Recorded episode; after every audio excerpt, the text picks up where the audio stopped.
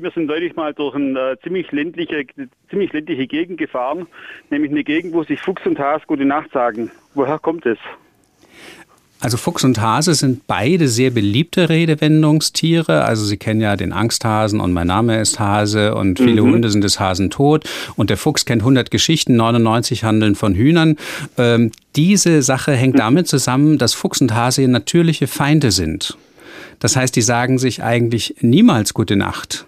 Und mhm. äh, gleichzeitig sind es sehr scheue Tiere gewesen. Heutzutage der Fuchs ja nicht mehr, der sich selbst in Berlin rumtreibt. Aber früher waren es sehr scheue Tiere, die also in entlegenen Gegenden daheim waren.